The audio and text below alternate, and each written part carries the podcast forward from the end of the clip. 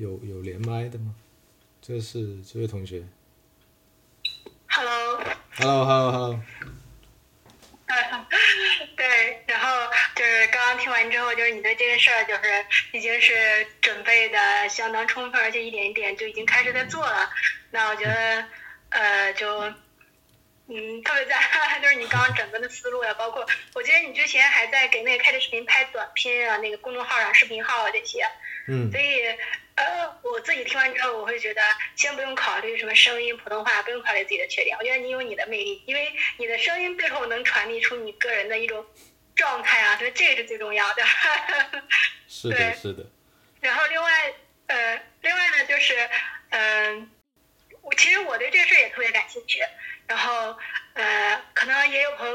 咱们一块儿去做一个类似于这种访谈啊。可能我们最开始我们是女性之间啊，呃有有这个姐姐啊，不同年龄段的在做。所以，嗯光我听完你说这些的时候，就是还挺好奇你们是，呃，怎么样去做的？就是比如说你刚刚说那个荔枝微课，不是荔枝微课，那叫什么？荔枝播客，嗯对。嗯 然后你们的那个，我可以先先听一下，先看一下，然后看有没有机会有合作的地方。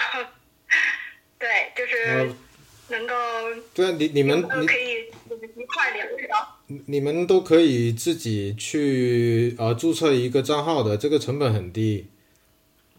嗯嗯嗯。对，你们你们先搞一个账号，反正他录的话是可以上传音频的，就是你平时用手机录啊，或者是用呃电脑去录的那一种那种音频文件，什么 MP 三啊、N M 四 A 啊那些全部都可以，可以可以直接上传，然后 对啊，很呃其真的是成本很低，然后它最多最重的一个环节就是可可能你如果你那一次访谈的时间是比较长的话，比如说一个小时，那中间可能会有很多不同的小主题，那可能就要在它的那个时间轴上面去标一下，就方便那个听众可以选他自己感兴趣的那个话题点进去听，就不用就是他他可以跳，就可以跳到某一个他感兴趣的主题，就不用说整一期整一期这样子听下去，就可以有效率一点。但最多就是涉及这个了，其他其他真的是没啥成本，你们一次线下的聊天完了以后直接上传上去就行了。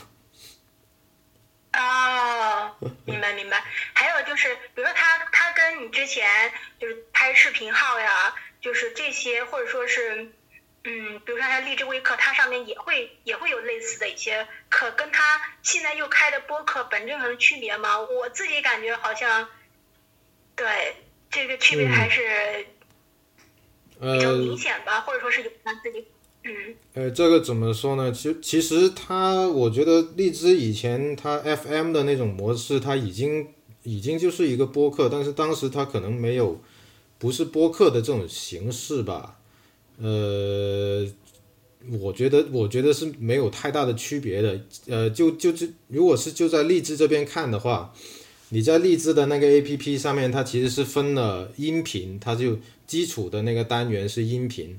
那每一个音频你都可以把它发布成一个播客的节目，它现在的结构是这样的。对，其实，呃，就是没有太大的区别吧。就是它现在也有一些什么跟读啊那些，我也玩了一下，就是但那种我不会发成播客的节目，那些就是随便玩玩的的东西。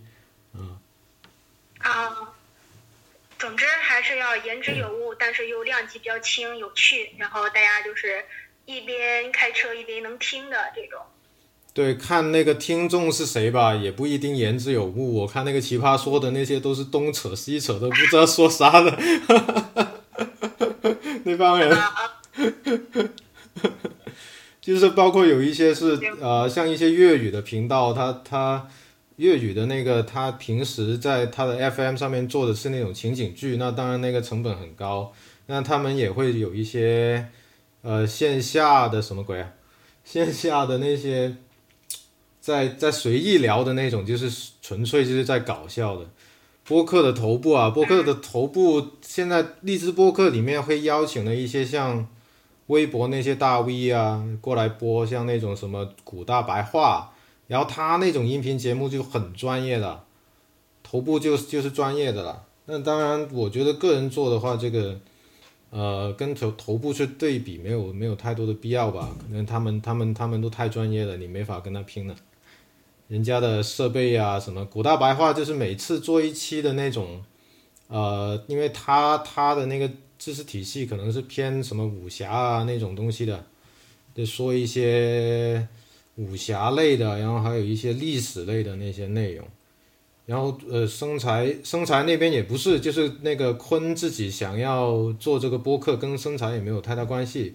其实这个很难合作的，说说到底就是说，还是自己先做起来会，起码你自自己对自己有益就就 OK 啊。我觉得我这边是这么看的。如果是是变现那些，其实我也没想。OK，好，那我这边就没有问题了，然后我就挂了。可能还有其他人，如果有的话就继续连麦，我先挂了。嗯，好的，好的。好，谢谢大家，嗯。